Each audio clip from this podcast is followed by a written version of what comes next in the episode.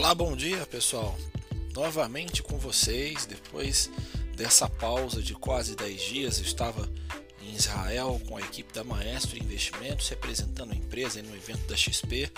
Volto com vocês para poder comentar sobre os destaques.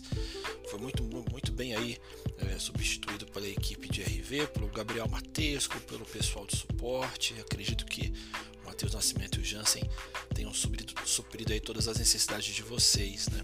Comentar com vocês os principais destaques do pregão de ontem e também qual que seria a nossa expectativa para hoje, né?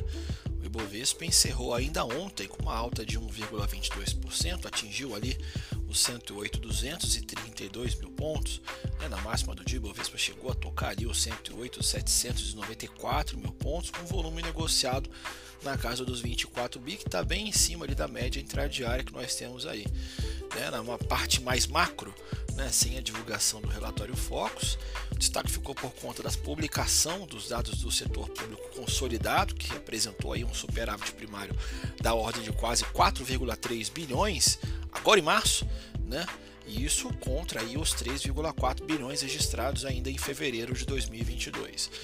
O resultado primário tem refletido a diferença entre as receitas e as despesas do setor público. Antes do pagamento dos juros da dívida pública, né, na, na, a gente tem acompanhado isso de muito de perto. Né?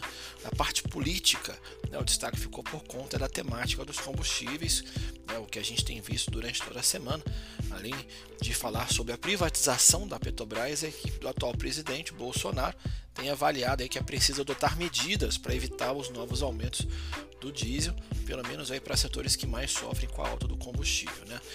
Na parte mais corporativa, na parte de empresas, né, com os temores dos investidores de uma recessão global estimulada aí pelos dados da China, os papéis ligados às commodities ganharam destaque na sessão de ontem. Né?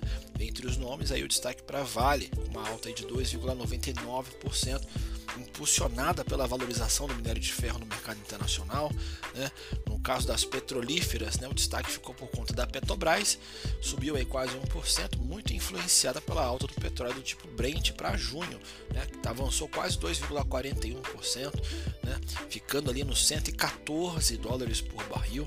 Enfim, na ponta oposta, os frigoríficos são pressionados por notícias de que a GAC né, concedeu aí autorização para 13 frigoríficos de carne suína, bovina e de aves nos Estados Unidos exportarem os seus produtos para a China, né, para o gigante asiático. Né? Encerro por aqui, volto com vocês ainda amanhã né, para a gente comentar aí sobre os principais destaques do pregão de hoje. Se vocês tiverem algum tipo de dúvida, vocês podem entrar em contato não só comigo, mas com toda a equipe, toda a equipe do time de RV. Tá? Estamos aí dispostos a ajudar vocês, tá ok? Forte abraço, até mais.